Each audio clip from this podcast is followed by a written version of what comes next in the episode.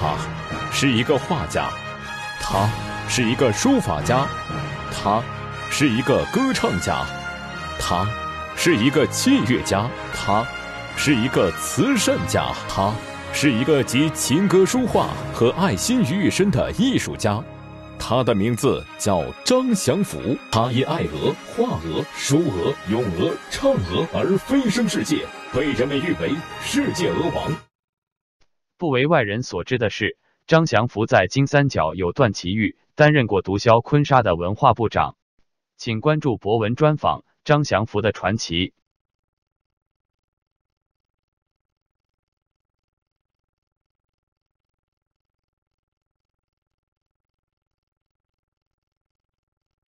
呃，那么后来那个明天过来，他的坤沙的那个呃警卫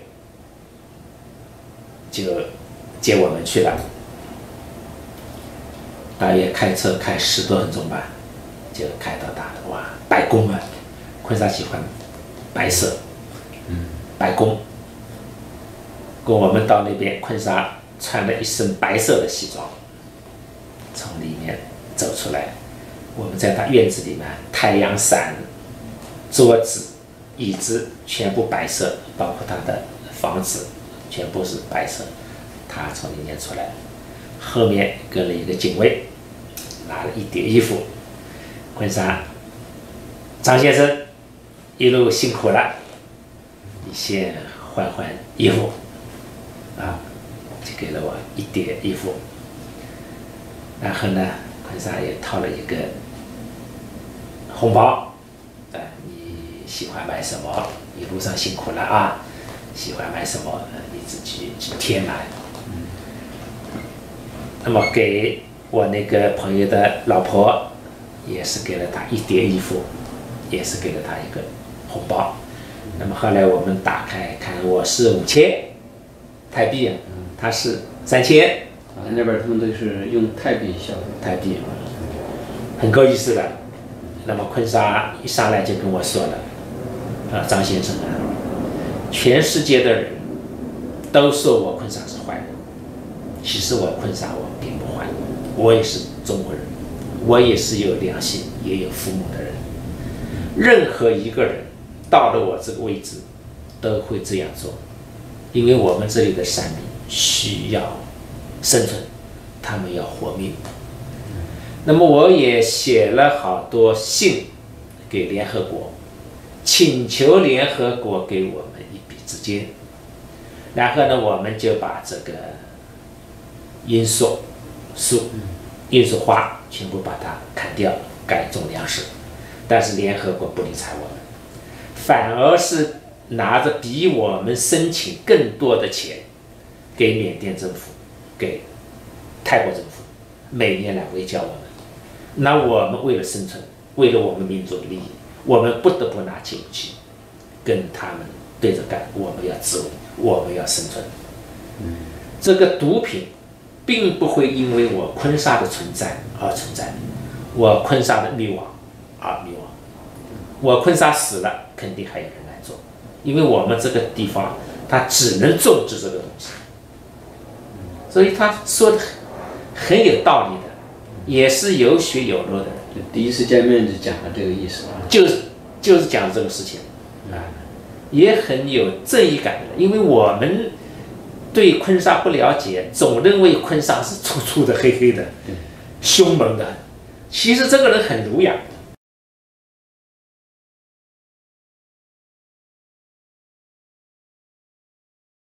斯斯文文的，相当儒雅。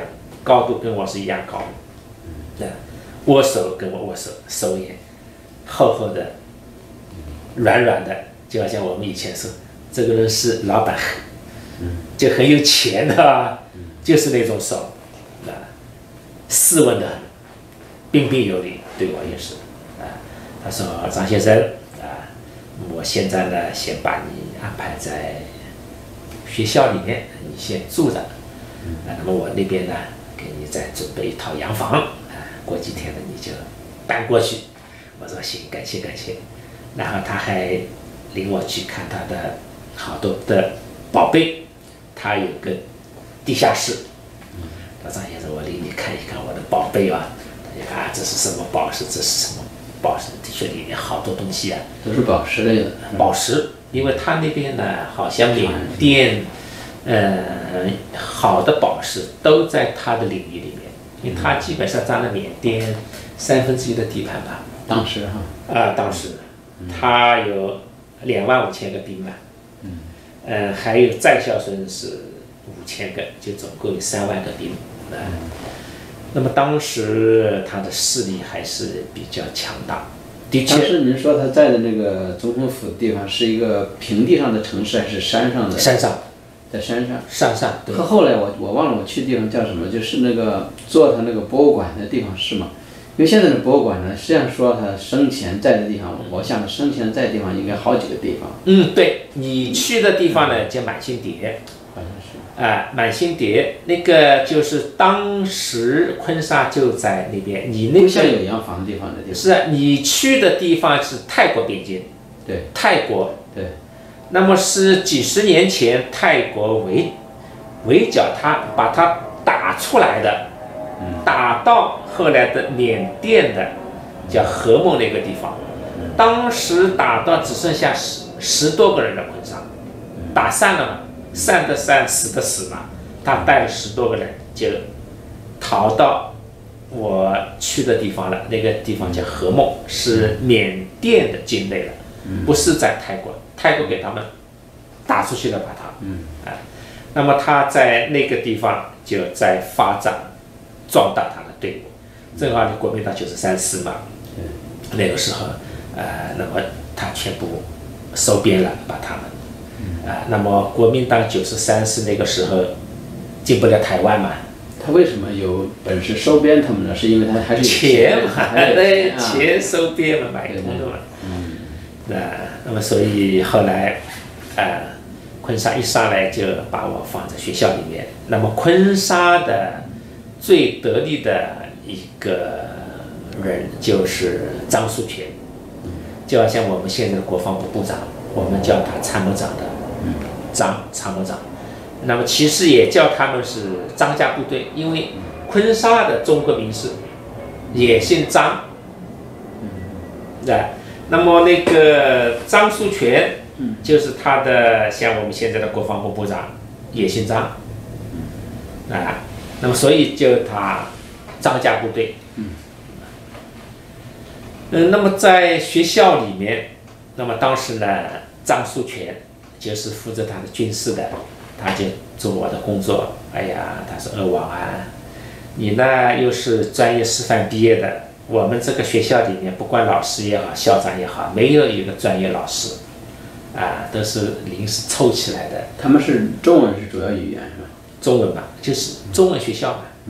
啊，因为他那边有好多的中国人啊，那么那边呢，正好那边有个中文学校，那么那个张树全就做我工作，他说二旺啊，你就做这里的校长，因为你毕竟是专业的啊，我们这里没有一个师范毕业的，你是师范的，你当校长。那么当时因为我是想我是临时来的，因为我并不是想我要待在那边，我是要去泰国，我是要去办我的身份嘛，那边是吧？我要去教学生嘛，所以我就说，呃，不行。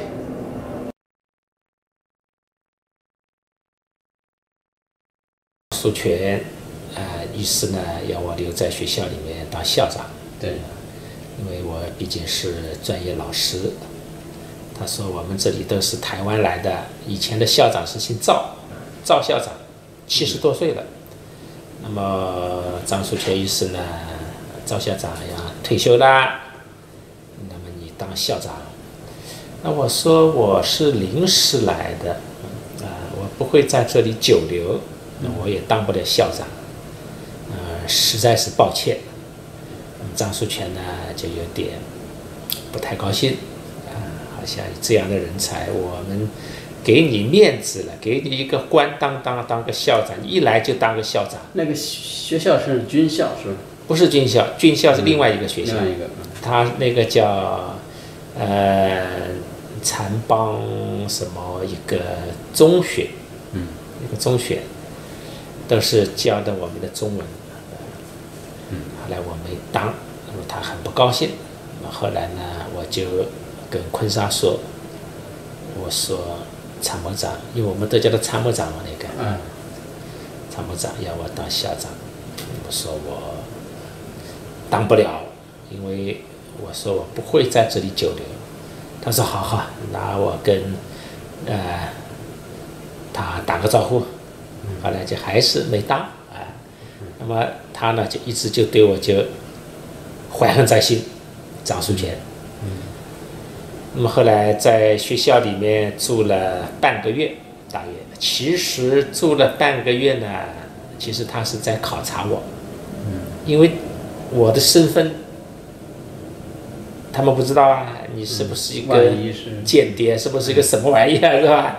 那么其实半个月呢，我就住在那个学校里面，他看我，诶，每天也是画画画、弹弹琴、唱唱歌，没有什么，嗯，好像不良的那些举动，嗯，看看还真正是个艺术家。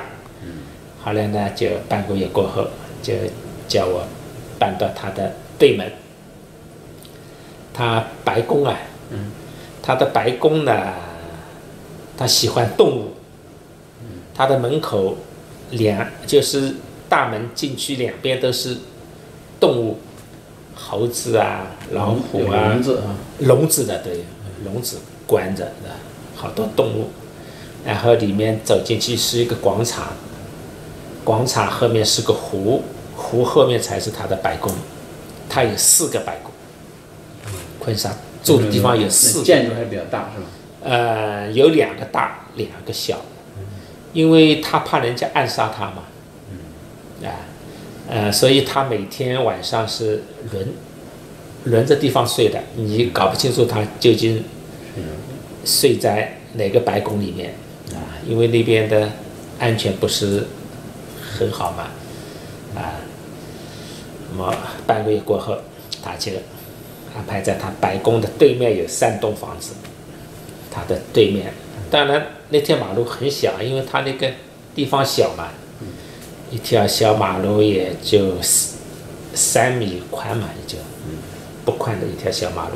那么对面呢，就三栋两层楼的洋房。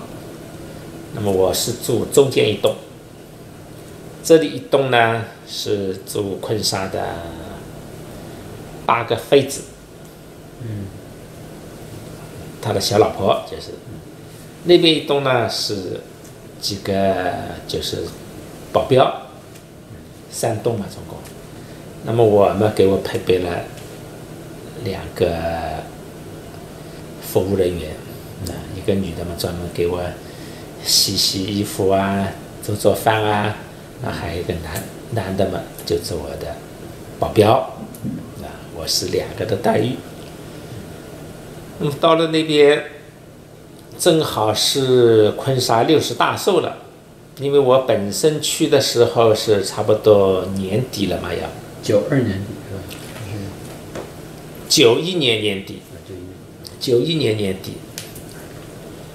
那么正好坤沙当时做六十大寿，坤沙这个人很够意思，倒是，所以所以作为一个坏人也好，好人也好，他肯定有他的人性的一面，是吧？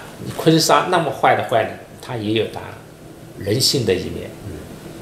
那么当时他是年初三生日，但是到年十。年二十九，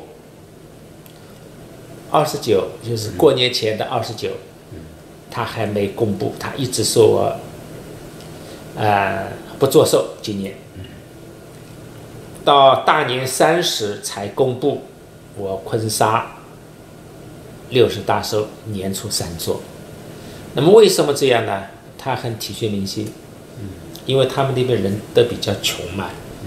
啊，那些山民啊都比较穷，他意思呢就是不要送东西，啊，那么即使大家送，因为这个不送也是不可能嘛，做寿嘛，肯定大家要送点东西嘛，又是一个大寿，六十大寿，然后他就发布了一道命令，就是我坤沙年初三六十大寿，但是我不收洋货，洋货贵啊、名酒、名烟，我只收土特产。那么这样的话，那些老百姓也就很开心啊，因为老百姓把昆沙是当做皇帝一样，救世主。那么，哎呦，搞了一堆呀，南瓜啊，什么地瓜啊，这是些菜啊，什么，都是那些山民背来的。结果堆了一个山，坤沙看了开心的不得了，哇！你看我做寿，那么多人给我送来东西，开心的不得了啊。那么那次大寿呢，整个策划是我给他做的。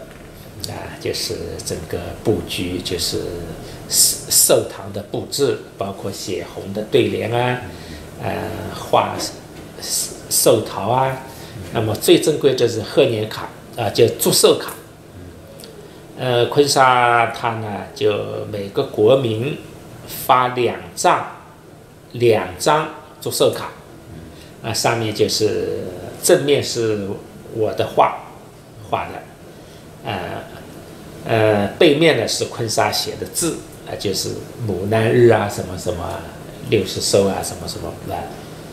那么这个呢，昆沙就印了好多，每个国民发两张，我画了两张嘛，然后给我的他就签了个名函，昆沙的亲自签名，送给我的。那么正面就是我的画，昆沙签签的名，后面是昆沙的。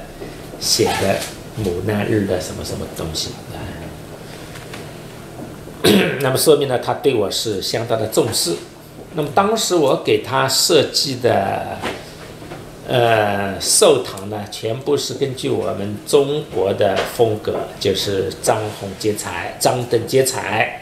那么我设计了好多大红花，红的那个紫的，就是我们都用的那些纸折的那种花嘛。然后纸条条嘛，结果昆沙就下了命令，凡是鹅王用纸的地方，一律改用绸缎，全部是绸缎，绸缎，嗯，搞成花，然后绸缎一个一个拿，那个寿堂搞得漂亮的不得了，金碧辉煌。然后呢来了，他也摆基业就像就像我们坐山雕一样，山上、山中、山下整整摆了一百桌，吃喝三天三夜，那个规模空前，载歌载舞三天。那么，因为我当时昆沙认为我为文化部部长嘛，所以这些都是我管的，就是文化教育、呃表演还有艺术团。然后艺术团就跳舞三天三夜，那么我也是上台表演，拉二胡，给他唱歌，给他指挥，哎，所以昆沙很高兴。他说：“我昆沙六十大寿，能有中国的一个著名的艺术家来给我张罗这个事情，这是我昆沙的福分，也是我昆沙前世修来的。”就在会议上就表扬开了我，啊，那么那个一百桌整整吃了三天三夜，他们那边跟我们这里不一样，我们这里嘛可能就是一天或者也就吃一餐，他们三天三夜，那个场面大到如何啊？它有个寿堂嘛，其实是一个很大的会堂，会堂呢中间。就一个大蛋糕，都是空运来的泰国，六层，大到什么程度？一千个人嘛，一百桌人嘛，一千个人，三天三夜才吃了一个饺，吃了一个饺，那么大的蛋糕，当然是拼起来的，拼一生是拼起来，很大的，那个蜡烛。一人粗啊，像我这样粗啊，一人多高，三天三夜才点了那么一小节，那然后还有好多水果，各式各样的。那么一百桌的锅碗瓢盆没那么多，都是泰国空运过来，场面非常大，搞得非常隆重。那么他是年初三办的生日，然后呢，每个人还有钱。我们生日啊，呃，跟他那边是不一样的，他是带了六个寿带，嗯带了六个六十岁嘛，嗯带着，然后家人在他左右，然后我们就一个一个上台跟他拍照。拍一个给个红包，他拍一个给一个红包，就一千个人就是发一千个红包出去，每人一个，每人一个红包，好玩的很啊。然后到了年初五，他妈妈生日又，那又来一次。他妈妈其实好像是养妈，不是他的亲妈，就是小时候带他的，不过他很孝顺。很孝顺他的这个妈妈，啊，那么后来他妈妈生日也是一样，每人发个红包，啊，反正就是每人上去合影。那么我现在保留的照片呢，就是当时我跟坤沙两个人六十大寿的时候，两个人一块拍的合影，背景就是我给他画的寿桃啊，什么写的对联啊，什么都有。当时我给他拍的合影。那么关于写坤沙的书很多，拍坤沙的电影也很多，我都看到好多书。那么好多书里面呢都是吹的神乎其神，啊，那个作者啊，呀，我跟昆沙怎么样朝夕相处啊，啊，我当昆沙的什么什么军长师长啊，呃，我是昆沙的什么什么啊。都谈得天花乱坠，但是我看了那么多书，没有一本是真实的，都是杜撰的。因为首先啊，在他的书里面从头到尾看不到一张他跟婚纱的照片，即使有照片，都是捡来的，网上或者登录来的。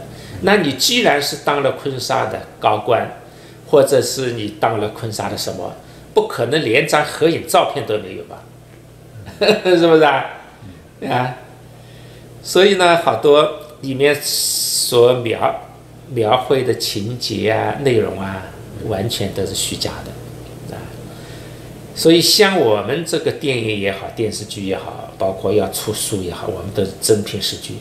我跟坤沙的合影，坤沙给我的签字啊，在还有在那边的通行证啊、什么身份证啊。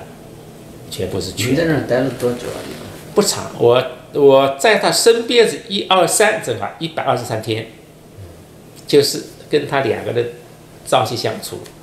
那么我就住在他的对面嘛。那么住在他的对面，他每天出去就跟我招招手，偶尔，啊，就是招招手，啊，因为他是一个那个日本的那个土友达。日本的土一大呢，它是，呃，就是那个第四头，后面是装货的，啊，就皮卡，啊，对，前面是坐两个人，对，后面，那么他们那边呢有个规矩，就是昆沙的车开过去，人人都认识，因为他后面四个警卫。后面那个兜兜里面，四个警卫端着长枪。那我经常说，我说你，你这个警卫警卫也太土了，怎么都背长枪了？我说我们中国的警卫不是小手枪嘛，是吧？啊，他说你，对，他说你就不懂了。他说等到歹徒要暗杀我的人到我的身边了，怎么防啊？老远就把他撂倒了。他说：“这个枪长嘛，射程远了。”他就这样子跟我跟我那个解释啊。那么他这个车开出去肯定有他的标志的嘛，所以他那边有个不成文的规矩，凡是昆沙的车来都要敬礼，不能走了就是车开过来，然后你就在马路边站着，马上敬礼，啊，让昆沙的车走。那么有一次呢，昆沙，欧翁啊，他说今天我陪你去庙里玩，啊，我说行啊，呃，他说你上我的车，然后呢，我们开出去三辆车。那么我就坐坐在坤沙的那个车里面，他就坐在我后面我平时坐的车里面。结果人家都看到我的车都敬礼，看到坤沙的车理都不理，因为那个玻璃里面是看不见的嘛，里面看得到外面，外面看不到里面的嘛。防弹玻璃嘛，哎，相当好玩。那么坤沙呢，他呢还喜欢小孩，我们经常两个人。开到马路边去，他看到小孩，他会下来抱抱小孩，亲亲小孩，哎，就是呃，在当地人都把坤沙是当成是皇帝一样，啊，总统、皇帝啊，好像是救世主。那时候已经宣称总统了，已经立国了。呃，嗯，他自封国家嘛，就残邦共和国嘛。自封的嘛，联合国不承认的，是全世界没有身份证的所谓的国家嘛，他自己没有没有身份证的，他里面的人都是用的缅甸身份证，哎，给我的也是缅甸身份证，啊，所以是联合国不承认的国家。那您在那个期间有没有经历过什么呃打仗啊？他们天天打，但是不在我们那边打。像我们高级将领嘛，我算是，因为我我是担任文化部部长嘛，高级将领就是像我们这样师军部级干部，总共是二十多个，嗯师长、军长、部长，啊，总共是二十多个。呃，那么每天我们是隔夜看前线的那个军事报道。他每天都有录像，但是我们当天看不到的。嗯。今天的我们也明天看得到。嗯。啊，我们每天看昨天的就是。嗯。那我们都是人手一份嘛。嗯。我也一份嘛。惨烈嘛。哎。打仗嘛，就是前方。能看到他们他们人被打死啊什么有没有？嗯，看不到基本上就是呃就是砰啊砰啊的声音，哎。真正叫好的场面很少的。嗯。守卫嘛，就是在那边。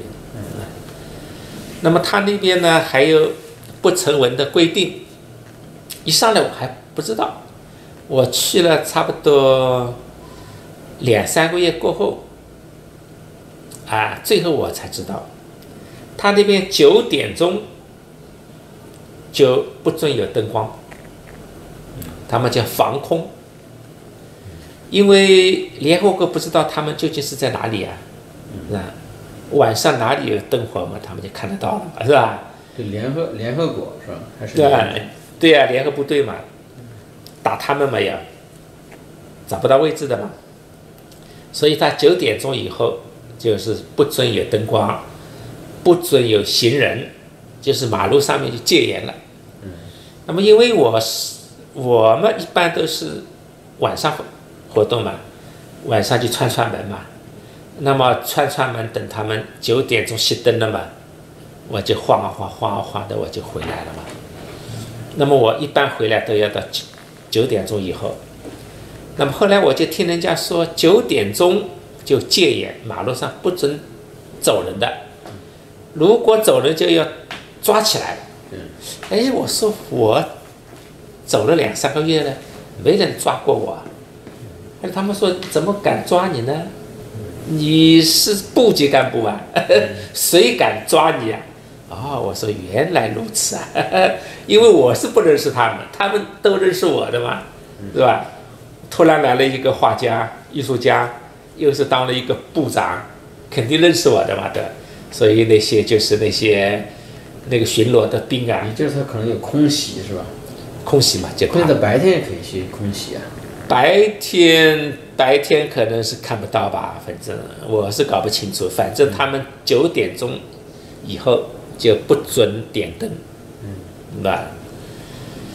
那么当时在那边昆沙做完事过后，呃，大约到三月份了，然后我就提出，我说我要回去大陆。昆沙他聪明的很，我们那边有个有个湖心亭，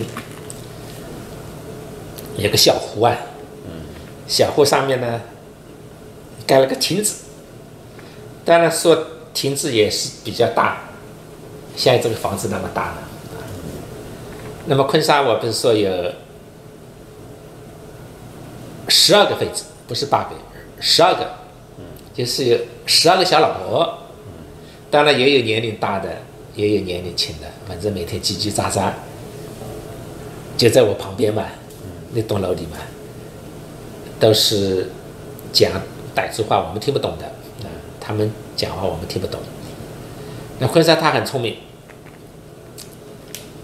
每天有三个人，三个女孩啊，开一个摩托车，他那个摩托车大，那个女孩人也小嘛的，那么每天进去呢，一叠衣服往后面一背，最后一个女的，背一叠衣服，那整整齐齐的嘛，看得出来的嘛，然后进去昆山那边陪她睡觉啊。那明天早上嘛，我一看得出他们出来了，就在我隔壁。那么那个一叠衣服就很乱很乱的了嘛，是吧？就一个晚上睡觉过了嘛，脏的衣服拿出来，他们就或者说就洗衣服。那么这十二个妃子呢，白天都有工作的，晚上就轮流着陪他睡觉。那白天干什么活呢？坤沙就聪明的很，他也不养他们，也不给他们工资，就给他搞了一个歌厅，卡拉 OK 厅，那里面可以唱歌，可以跳舞，可以喝酒。当然，一般的人不去的，都是我们高级将领，因为我们有钱嘛。高级将领去玩的，开心的地方。那么那个里面的服务生。就是坤沙的十二个妃子，在里面轮流服务。那么我们知道那些女人不能碰的。嗯嗯。昆沙的人你怎么能感动？你可以看，是吧？但是你不能动啊那些女的。但是那一天呢，来了一个韩国的人，很骚。他就去摸他们的屁股。那个女的当然就不开心嘛，啊，可能就晚上就告诉了坤沙。那坤沙当然不高兴了，结果明天过来那个人就不见了，嗯，那个韩国人就不见了，是没干掉了，肯定干掉了嘛，没了嘛，就是这个人就。太狠了，那韩国人是做毒品生意的，有可能是。呃，对呀，这那个韩国人。这风险太高了，让你们在这万一喝了酒失态的话，这命就没了。呃，就是啊。哎，昆沙有个黑的。哎，那么他那边呢，还怪什么呢？一天只吃两餐，我当时去的时候九点多吃饭，我说好，然后就等着吃午饭了。哎，没有，不吃的，到下午三点左右又开饭了。哎呦，我说好，行，第二餐可能晚餐晚一点吃吧。结果等到晚上没了，一天这样，两天这样，三天过后就知道了哦，原原来一天只只吃两餐，这样的话我们反而吃的多，我们一天吃午餐了。早上要吃一点啊，起来的早啊，九点多吃一餐，三点多吃一餐，晚上再来一餐，反而吃的多。但是他们当地的居民，每人只吃两餐，啊，我们就变成要吃午餐了。他们贩毒当时是占全球这个毒品多少啊？他毒品是这样，全世界百分之七十的毒品，当然是指海洛因啊。海洛因。海洛因就是百分之七十的毒品出自他手。那么以前毒品的纯度只有百分之五十。那么坤沙呢？它是双狮地球牌嘛？它是两地球上两个狮狮子躲在上面。这是它的商标，啊，双狮牌。那么他呢就通过苏联的专家把它从百分之五十提到百分之九十九纯度，因为纯度越高，它携带方便嘛。本来带两斤，它只要带一斤了嘛。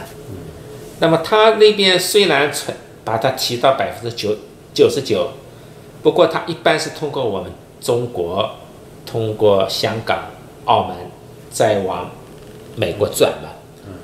那么转一转就降低百分之五十。